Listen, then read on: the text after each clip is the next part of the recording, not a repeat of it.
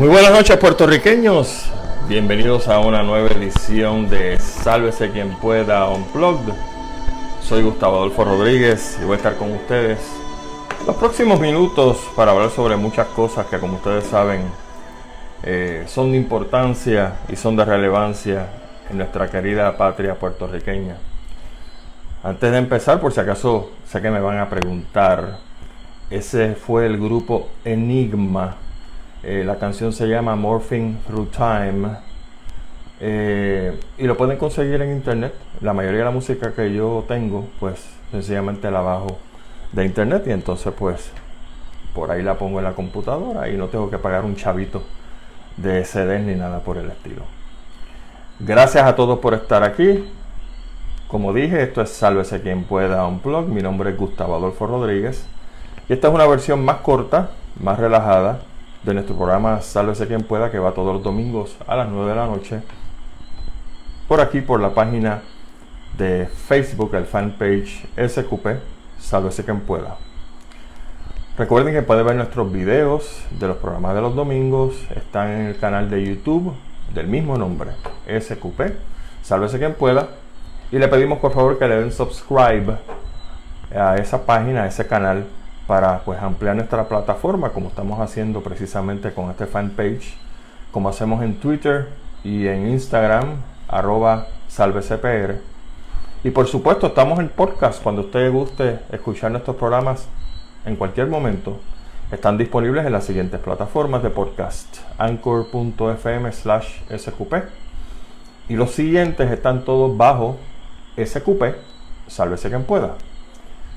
Apple Podcast Breaker, Castbox, Google Podcast, iHeartRadio, iVox, Overcast, Pocketcasts, punto de vista pr.com, Radio Public, Spotify, Tuning Radio y radioacromática.com. En Radio Acromática estamos los lunes, martes y miércoles a las 9 de la mañana Grabamos entonces este programa de Sálvese quien pueda un blog y este programa lo puede escuchar entonces a través de radiacromática.com los viernes y los sábados también a las 9 de la mañana. Cuando usted se meta a radiacromática.com, busque en vivo, aprieta ese clic y a las 9 de la mañana, los lunes, martes, miércoles, viernes y sábado, va a escuchar estos programas. Así que tenemos un total, señoras y señores, de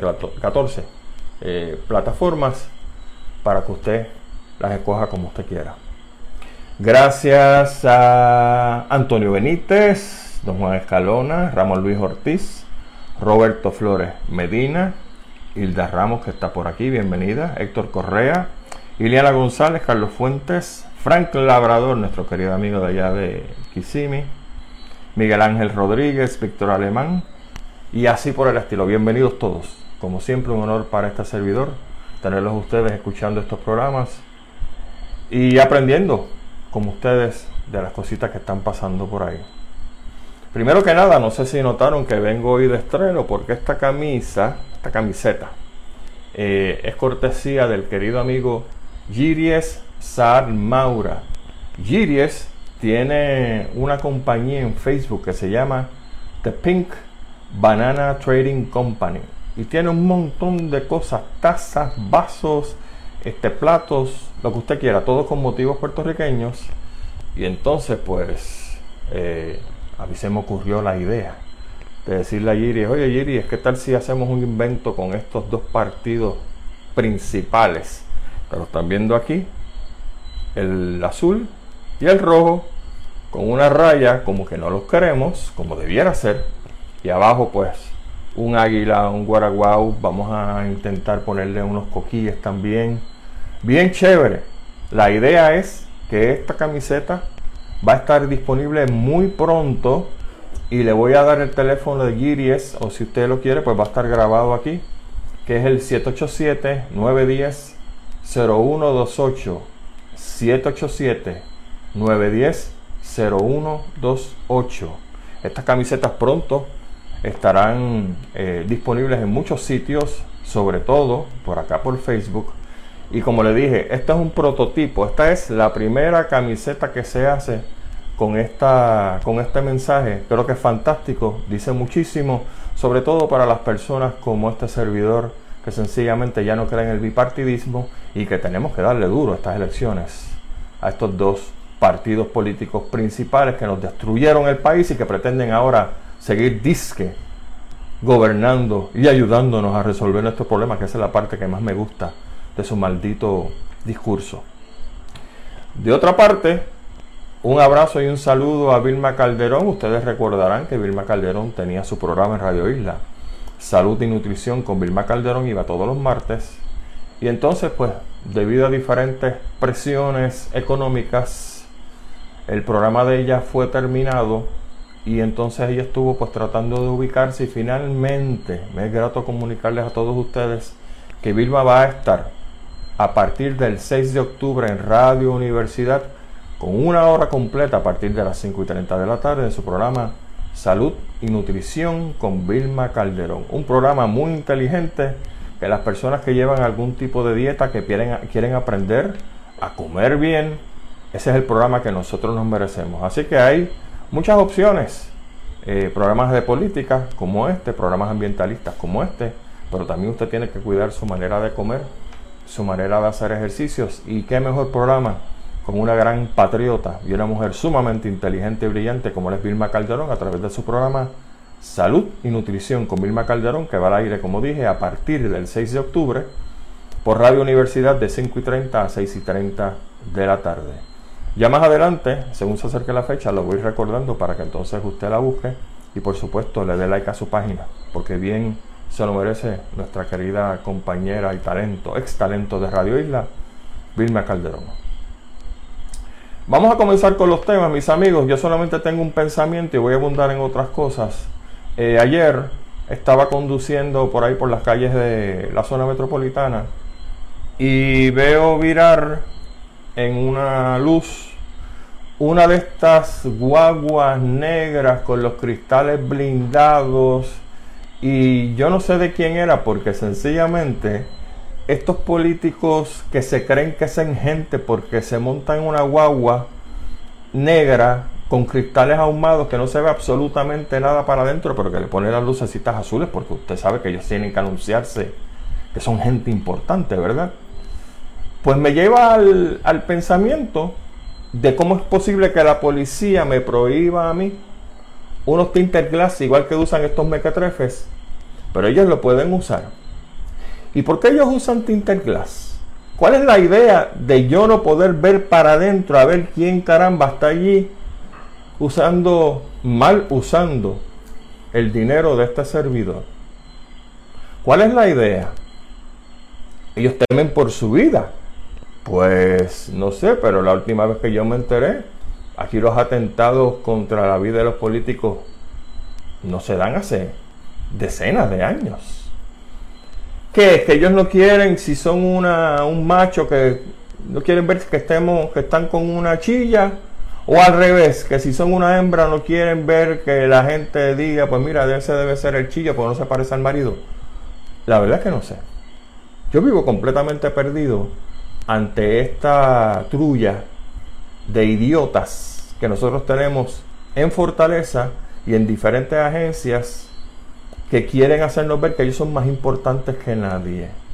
De hecho, ustedes saben también, porque lo han comentado muchísimo por ahí, como muchas veces estos jefes de agencias, no sé si los legisladores ahora mismo, los presidentes de Cámara y Senado tienen acceso a estos vehículos y quién más de estos idiotas que son electos cada cuatro años tienen acceso a estos vehículos que se meten por los paseos y se llevan a todo el mundo enredado y ellos pasan a las millas con escolta policíaca.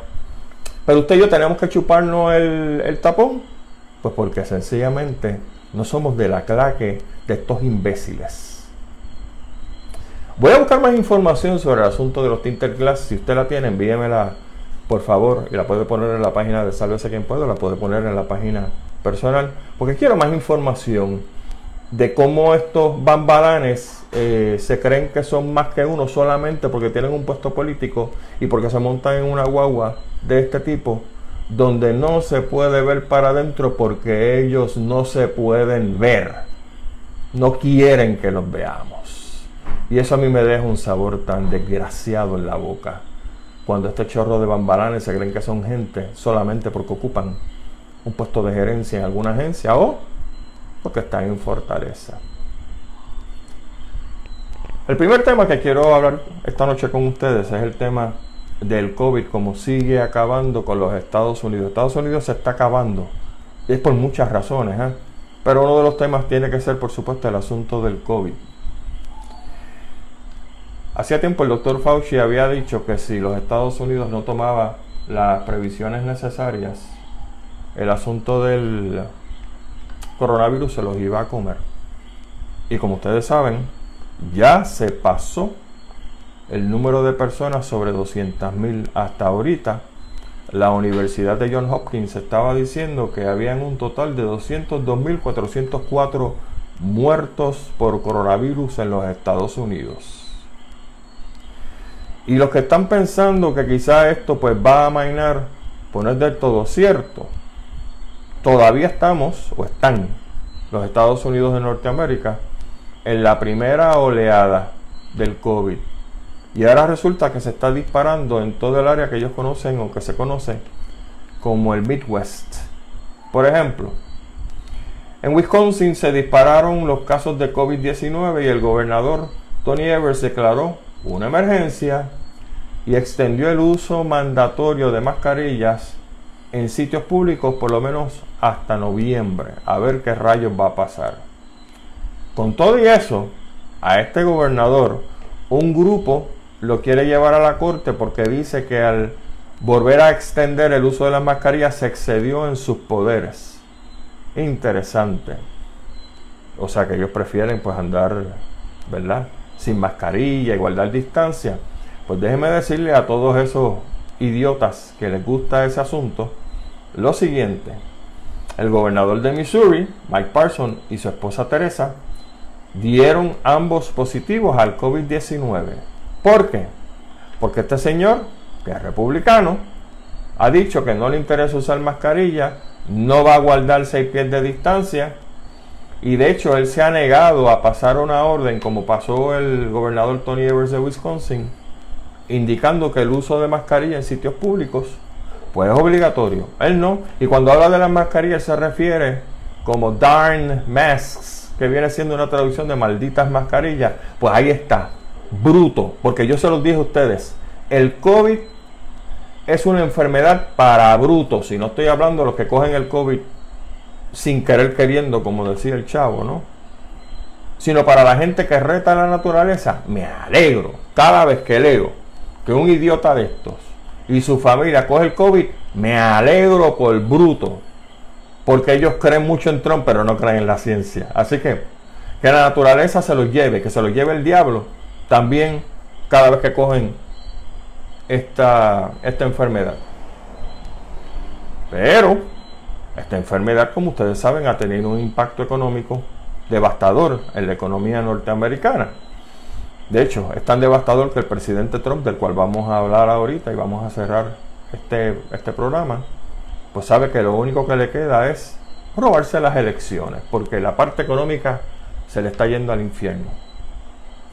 El presidente de la Reserva Federal, Jerome Powell, en una deposición ante el Comité de Servicios Financieros de la Cámara de Representantes del Congreso, ha indicado claramente que la terminación, el final de los cheques de estímulo económico por el coronavirus van a afectar, si es que no la están afectando ya, seriamente a la economía de los Estados Unidos. Peor aún, con esta pelea que tiene el Partido Republicano con el Partido Demócrata, referente a la sustitución de la jueza Ruth Ginsburg, que como ustedes saben falleció recientemente, lo último que tiene el Congreso ahora mismo es pensar de cuánto se va a dar un estímulo económico porque están peleando con Donald Trump por el asunto de quién va a ser el presidente del Tribunal Supremo. Lo que implica que cualquier ayuda extra, si se da, señoras y señores, llegaría o a principios de noviembre o después de noviembre, después de las elecciones, donde va a haber mucho grupo envalentonado y a eso vamos ahorita. Como siempre, los que se llevan la peor tajada cuando los cheques de estímulo no llegan en cuanto a la pandemia se refiere, son la gente pobre. En una encuesta de National Public Radio, la Robert Wood Johnson Foundation y la Harvard T.H. Chan School of Public Health encontraron que 46% de los americanos tienen problemas financieros serios ahora mismo. ¿Usted escucha el dato? 46% de la nación norteamericana tiene problemas financieros serios. Esa es casi la mitad de los Estados Unidos. 46% es 50 para los efectos prácticos. Uno de cada tres entrevistados en esta encuesta han usado todos o casi todos sus ahorros para sobrevivir. Y ahí está el Congreso de Estados Unidos arrancándose a la cabeza por otras cosas, pero los estímulos económicos para esta gente no llega. La razón por la cual casi 50% de la nación norteamericana está bien pela es la siguiente. Ellos encontraron en esta encuesta que los latinos y los negros hacen, obviamente, menos dinero que lo que hace el promedio de la familia blanca. Por lo tanto, los latinos y los negros tienen en su haber, a su haber, menos ahorros y por lo tanto son más vulnerables a situaciones como esta de la pandemia que acabamos de mencionar.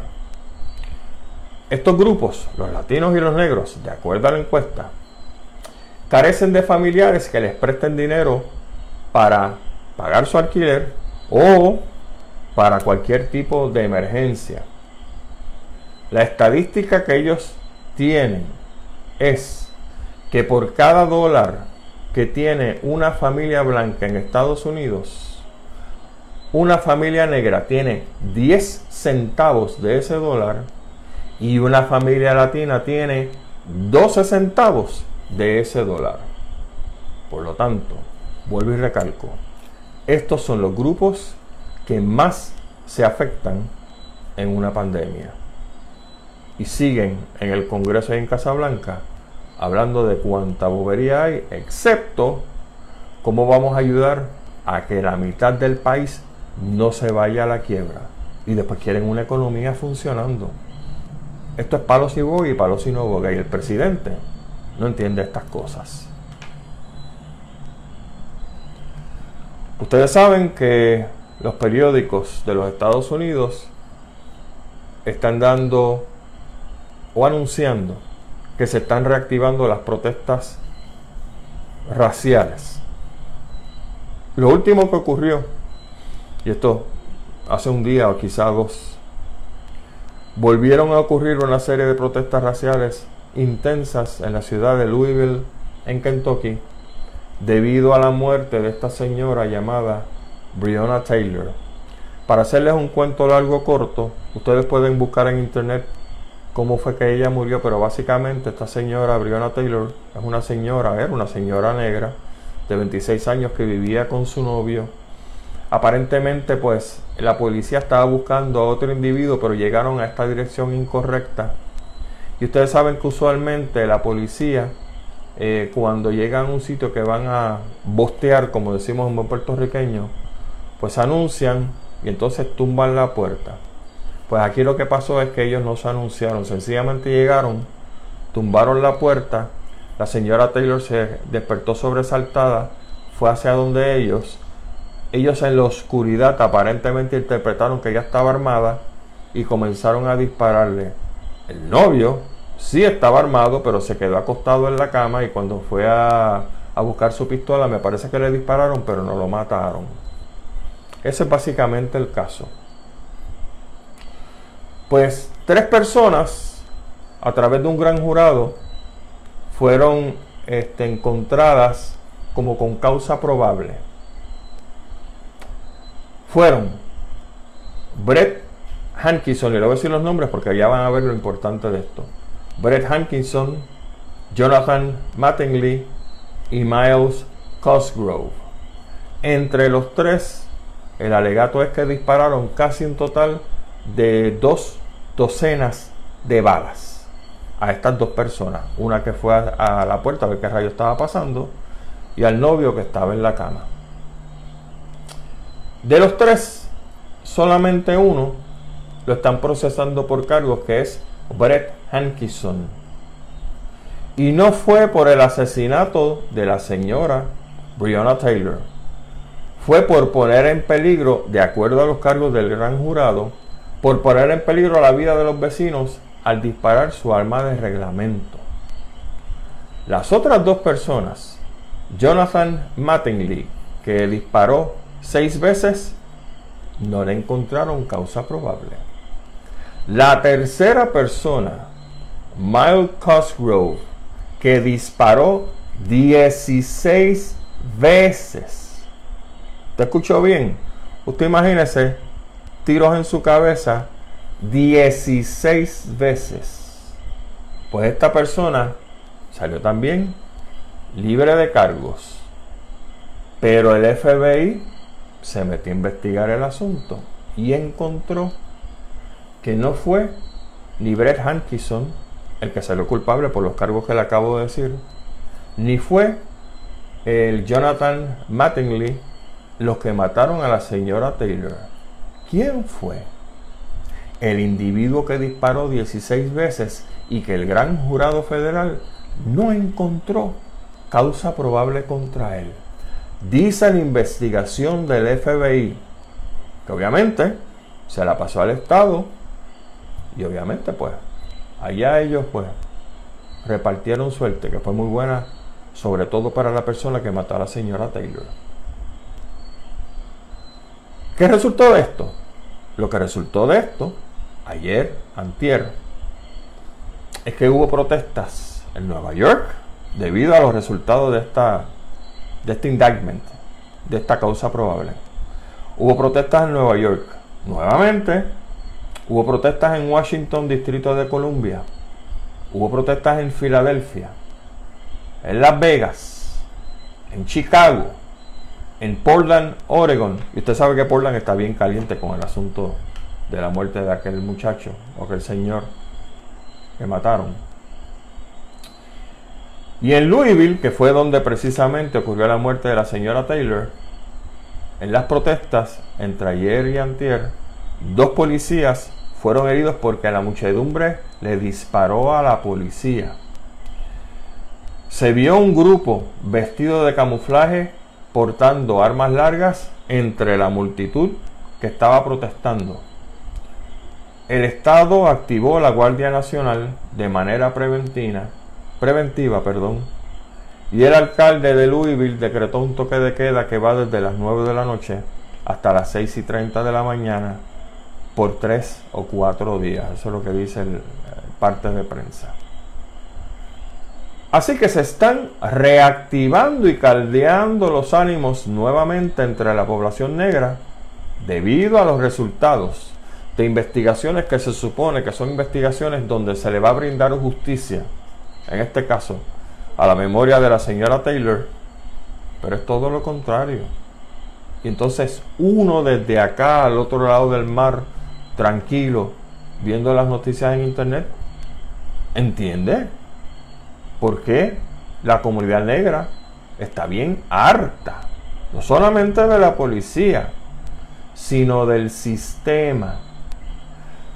Y el Partido Republicano, el que está en el poder, por vía de Casablanca, no se le ocurre enviar representantes para calmar los ánimos de la manera que se pueda, aunque ya creo que esto está demasiado de tarde y probablemente ustedes concurren conmigo sino que es todo lo contrario. Silencio absoluto. Deja que los negritos se maten entre ellos y entonces el que se ponga, se ponga bravo, pues nosotros salimos de él también. Así son las cosas, señoras y señores, en Estados Unidos. Y este caldeo de ánimos nos lleva entonces al tercer y último tema de la noche.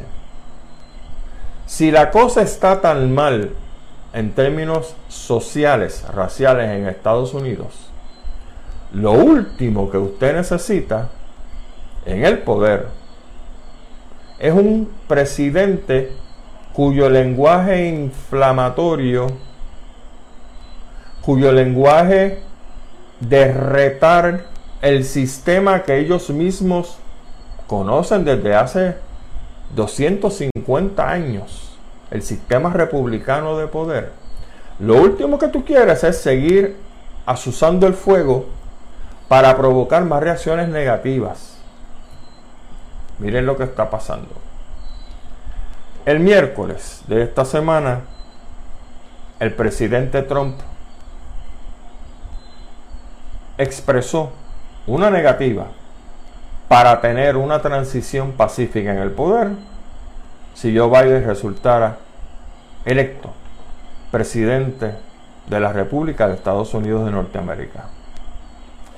Este asunto de Donald Trump continuamente diciendo y sugiriendo que a él le van a robar las elecciones, no abonen nada, como dije, a lo que se supone que sea la paz en los Estados Unidos de Norteamérica. Pero es que esto no es nuevo. Vamos a un pequeño historial que conseguí a través de las lecturas de internet en los últimos días para que ustedes vean que esto no es nuevo en Donald Trump y van a recordar muchas cosas porque lo que voy a decir pues sencillamente probablemente usted se acuerde. En julio Donald Trump dijo que iba a aceptar los resultados de las elecciones, que no iba, perdón, si eran contraproducentes. Él dijo en aquel momento, en julio de este año, a respuesta de los periodistas, Vamos a ver cómo van las cosas y yo les digo más adelante qué yo voy a hacer. En el verano, poco más adelante de julio, Donald Trump sugirió mover la fecha de las elecciones debido a la pandemia. ¿Se acuerdan de eso? Donald Trump sabe que él no tiene ninguna autoridad para mover las elecciones de fecha. Las elecciones tienen que ser como dice la constitución. Y de hecho, cuando dijo esa barra basada, hasta miembros de su propio partido le cayeron encima. Porque saben que eso disparó de la baqueta y le quedó muy mal. Más adelante en el verano, Donald Trump dijo que los demócratas estaban preparando el robo de las elecciones. Y en Wisconsin, en uno de estos mítines donde sencillamente la gente pues en Wisconsin, él dijo que la única manera que él iba a perder las elecciones era si estaban trampeadas, indicando, pues ya tú sabes, que si estaban trampeadas iba a ser culpa del Partido Demócrata. Eso es lo que hay, no en el entre líneas. Más adelante en el verano, y ustedes recuerdan esto porque fue más reciente también, Donald Trump le pidió a sus huestes que votaran doble, ¿se acuerdan de eso? Para asegurar que su voto contaba. Lo que no le dijo a todos esos morones que lo siguen es que si votan doble, entonces se ponen a sanciones penales, porque eso está prohibido por ley, como ustedes saben. Lo más que me aterra como observador de todos estos asuntos es el silencio del liderato republicano. Se supone que para esta gente, y me estoy hablando, estoy hablando de los republicanos, ¿verdad? Primero va la familia y después de la familia va la patria. ¿Cómo es posible que un líder del Partido Republicano esté callado ante un tipo que dice que no va a haber ninguna transición pacífica si él pierde las elecciones.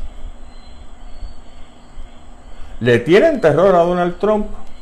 ¿O son los republicanos los que tienen terror de perder frente al Partido Demócrata si se atreven a decir algo, como dicen por ahí, de su máximo líder, de su máximo?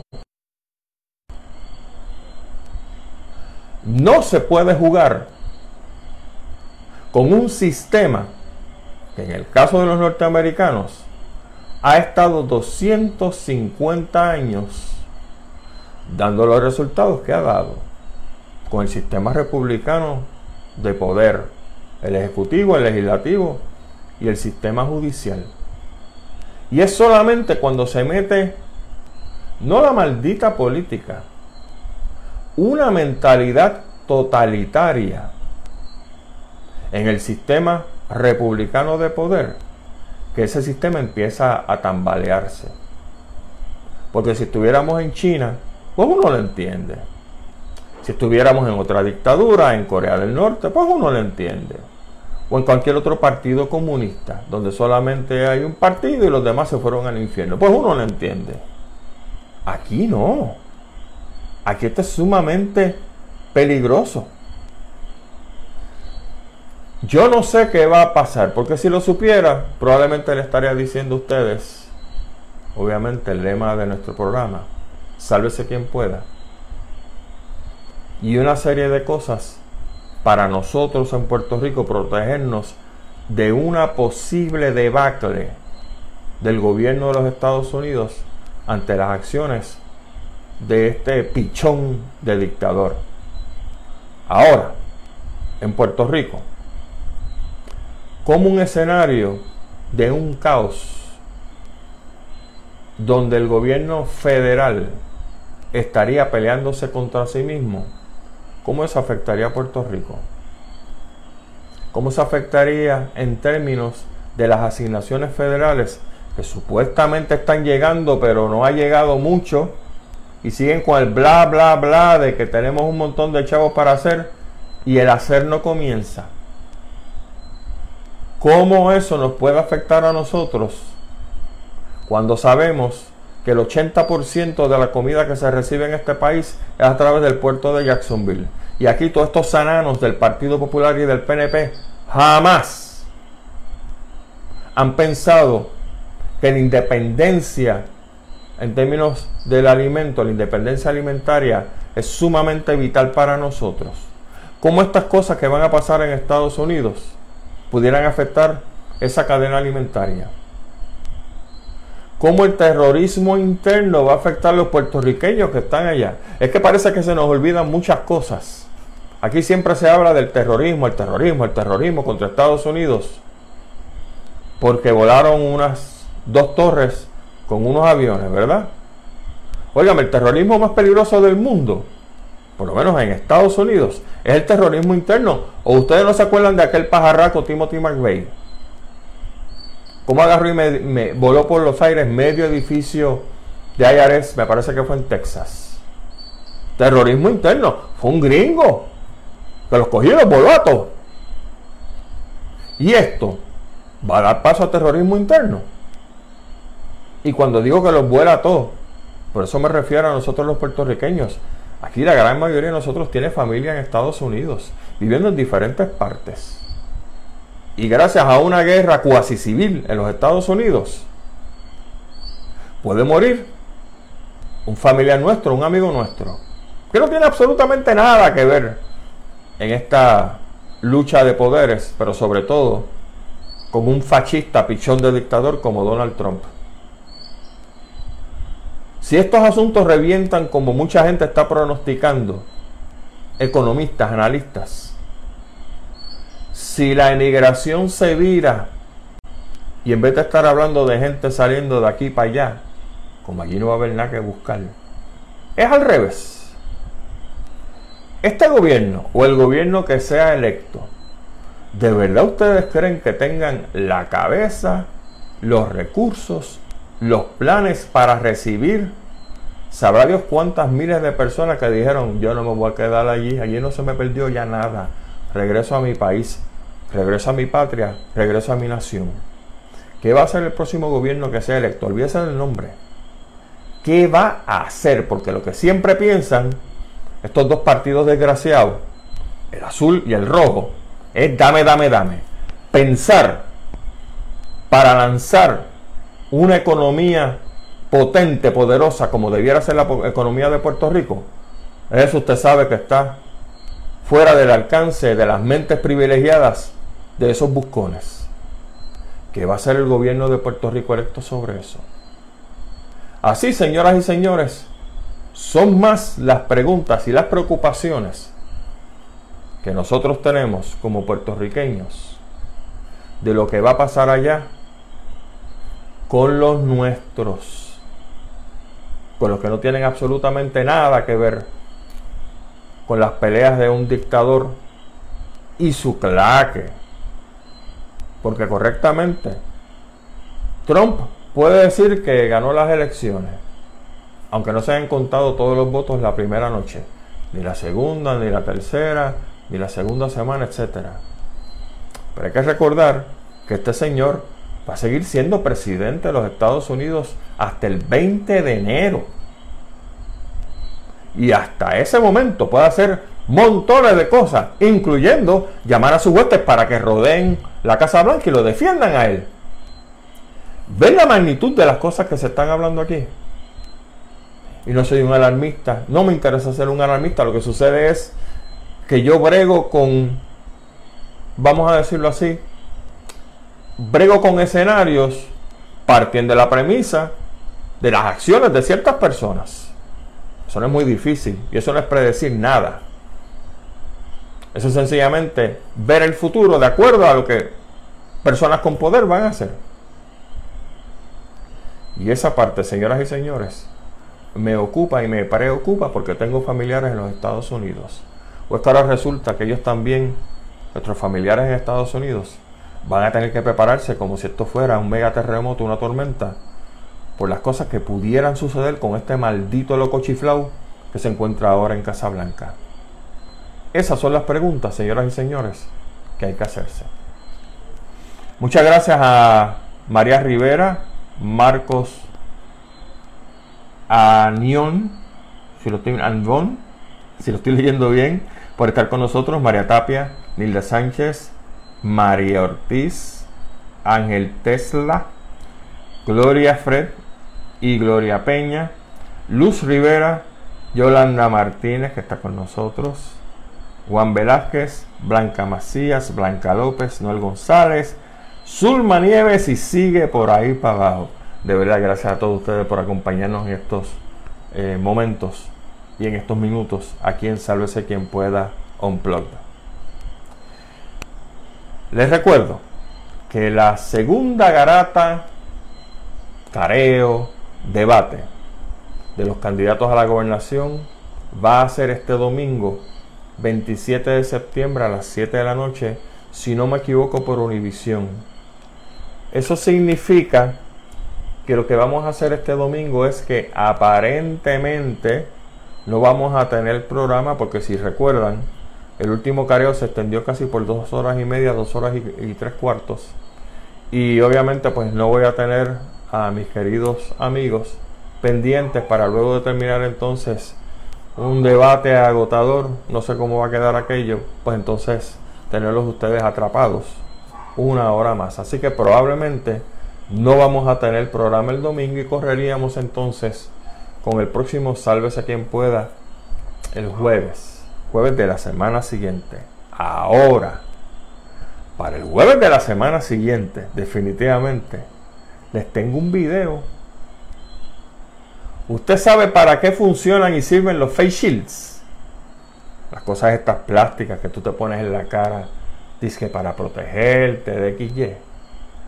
Para nada. Una universidad muy prestigiosa hizo unos modelos exactamente como hicieron y ustedes se acuerdan que lo pusimos nosotros por primera vez. Búsquelo en el canal de YouTube. Cuando hicieron los modelos sobre cómo se, se regaba el coronavirus en sitios cerrados. Pusimos el video de un restaurante, pusimos el video de un eh, supermercado. Pues yo les conseguí el video de un face shield para que vea lo que pasa con, con el virus. Cuando una persona estornuda o tose detrás del face shield. Nada de protección. Nada. Y usted que está al lado porque usted sabe. Eso el próximo jueves en Sálvese quien pueda un blog. Mañana, les invito, los convido a escuchar mañana el programa de Dr. Chopper. Porque los que vimos hoy el programa de Cobo Santa Rosa, also known as La Comay, Fortaleza por vía de este ingeniero Jorge Dávila, el ex director de campaña de la Loser, nuestra empleada Wanda Vázquez, se atrevió a llamar a la Mega indicando, en un acto de chantaje, porque no tiene otra palabra, indicando que Ocobo Santa Rosa bajaba sus críticas sobre el gobierno de porquería de lo que queda de Wanda Vázquez, hoy van a retirar todos los anuncios de la Mega. Mañana escucha a Dr. Chopper, porque él tiene unas importantes declaraciones que hacer sobre este asunto. Pura lógica. Y se va a sorprender, porque el chayoteo, la venta, mira, de influencia se está bota en Puerto Rico. Y gracias a Dios, a mí no me auspicia nadie, y menos del fucking gobierno, del gobierno que sea. Y aquí se dicen las cosas como son. Y no tengo miedo a decirlas. Y las digo como son. Al que no le guste, porque se toma unas aspirinas y se vaya a la cama. Si le gusta menos, lo invito a tomar tres pasitos y alargarse a su patio a dar vueltas y morir. Porque eso es lo que usted se merece si es un chayotero, ¿sabe? Recuerden nuestro canal de YouTube, SQP, sálvese quien pueda para que vea todos nuestros videos, incluyendo los videos que le acabo de mencionar de todos estos experimentos que se hicieron a través del mundo buscando cómo atacar el COVID.